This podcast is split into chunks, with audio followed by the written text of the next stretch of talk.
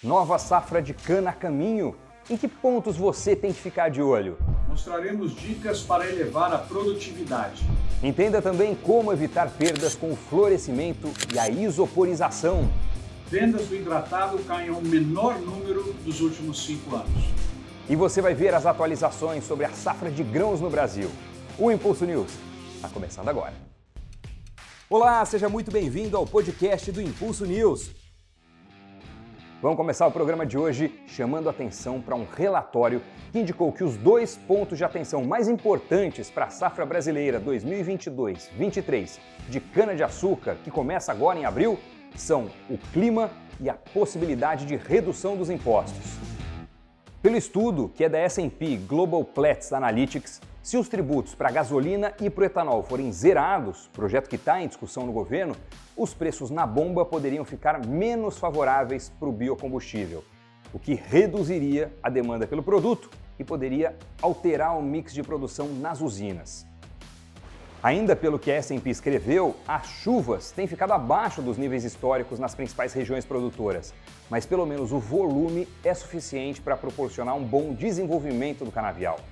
Se as precipitações favorecerem a cultura nos próximos meses, conforme as previsões, a estimativa de moagem na região centro-sul deve continuar em 555 milhões de toneladas. Mas vamos falar um pouco de produtividade, do bom desenvolvimento do canavial? Bora até Ribeirão Preto, em São Paulo, que eu vou conversar com o Ivandro Mantelfel. Ele é agrônomo de desenvolvimento de mercado para as culturas de cana e HFF da Bayer. Oi, Evandro. Primeiramente, obrigado por aceitar o nosso convite.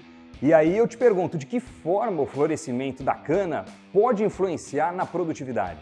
Oi, Doni, tudo bem? O florescimento é algo natural que acontece na planta de cana. Alguns fatores potencializam né, esse evento, que é o fotoperíodo, a umidade, a temperatura e a característica da variedade. Normalmente as variedades mais precoces têm uma tendência mais frequente para que ocorra o florescimento e ele é um fenômeno indesejado porque ele drena parte do que foi acumulado no colmo para formar essa estrutura floral.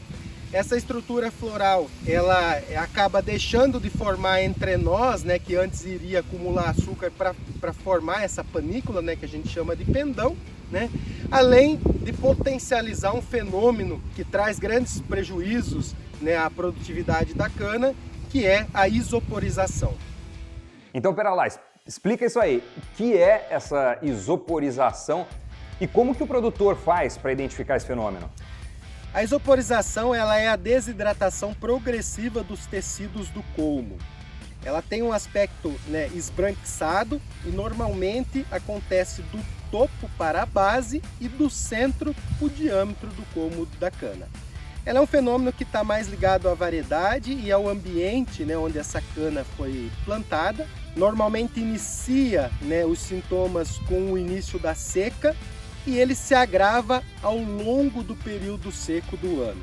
E ele traz perdas tanto na produtividade, que giram ao redor de 35%, como também a qualidade da matéria-prima de cana.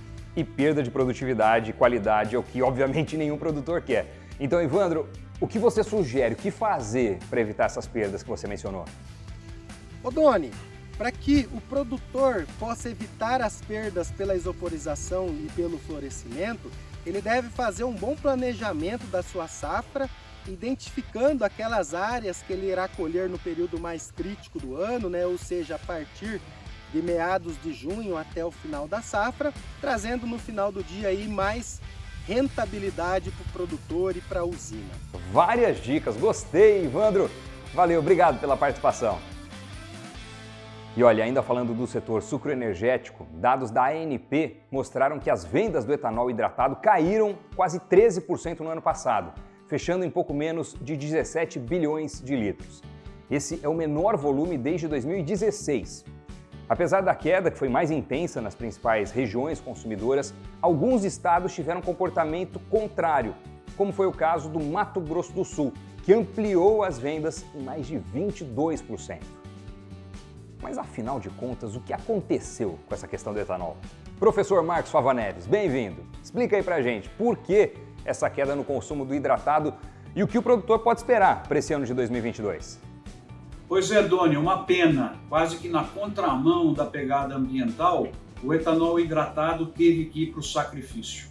Por que, que ele teve que ir para o sacrifício? Nós tivemos uma seca incrível sobre a produção de cana, que veio de 600 milhões de toneladas para 520, tinha que exportar o açúcar, tinha que cumprir o volume de anidro misturado na gasolina, o hidratado foi para o sacrifício. Mas eu acredito que agora, com essas chuvas que estão caindo, expectativa de uma safra talvez próxima a 570, 580 milhões de toneladas, o consumo de hidratado volta a crescer nesse ano.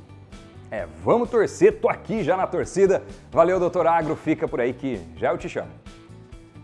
Vamos falar agora da safra de grãos nesse ciclo 2021-22. A gente está em pleno período de colheita dos cultivos de verão e da semeadura da safrinha. A gente tem mostrado isso aqui direto no programa, né? Mas será que as perspectivas no campo continuam boas?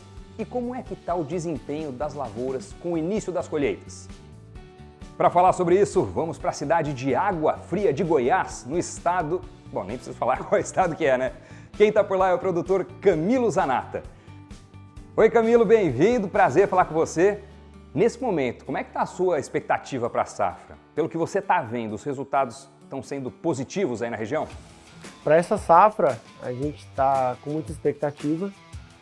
É, o clima está favorável. A projeção para o safrinha também, a gente está com uma projeção muito boa. Pelo fato de, de ser inicializado e ter inicializado muito bem o plantio verão, que a projeção para esse ano é de uma safra de, de boa para ótima. Valeu, Camilo. Obrigado por ter participado aqui do Impulso News, viu?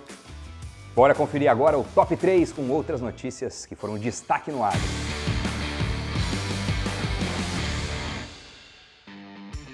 A produção de soja no Brasil é reestimada em 128 milhões e meio de toneladas. Segundo a consultoria Agir Rural, a oferta do grão deve ficar quase 9 milhões de toneladas menor do que no ciclo passado. As importações brasileiras de fertilizantes cresceram 21% em 2021. No total, nosso país comprou quase 42 milhões de toneladas da categoria, 7,4 milhões a mais do que no ano anterior.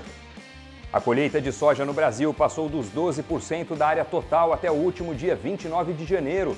Há um ano, o progresso era de apenas 2,1%. O plantio do milho safrinha está em 11%, contra 8,8% na mesma data em 2021. Nas cotações, o indicador soja Paranaguá apresentou forte alta de 4,6%, terminando em R$ 192,70 a saca. Já o milho ficou cotado em R$ 97,15 a saca, uma queda de 0,8%. No café arábica, os preços terminaram a semana com desvalorização de 1,1%, abaixo dos R$ 1.480 por saca. E por último, o algodão em pluma foi cotado a R$ 7,00 por libra-peso, um recuo de 0,2% na comparação com a semana anterior. E na próxima semana, dos dias 7 a 11 de fevereiro, acontece a 34ª edição do Show Rural Copavel, uma das mais importantes vitrines tecnológicas do agro no Brasil. O evento acontecerá na cidade de Cascavel, no oeste do Paraná, e o horário de visitação será das 8 da manhã até as 5 horas da tarde. Aproveite para acompanhar as novidades dos mais de 600 expositores da feira e é claro que a Bayer estará presente. Então visite o nosso estande, a gente está esperando por você. Para mais informações, é só acessar o site oficial do evento, showrural.com.br. E você, doutor Agro, vai ficar de olho no que para a próxima semana? Quatro pontos, Doni, selecionados para a semana que vem.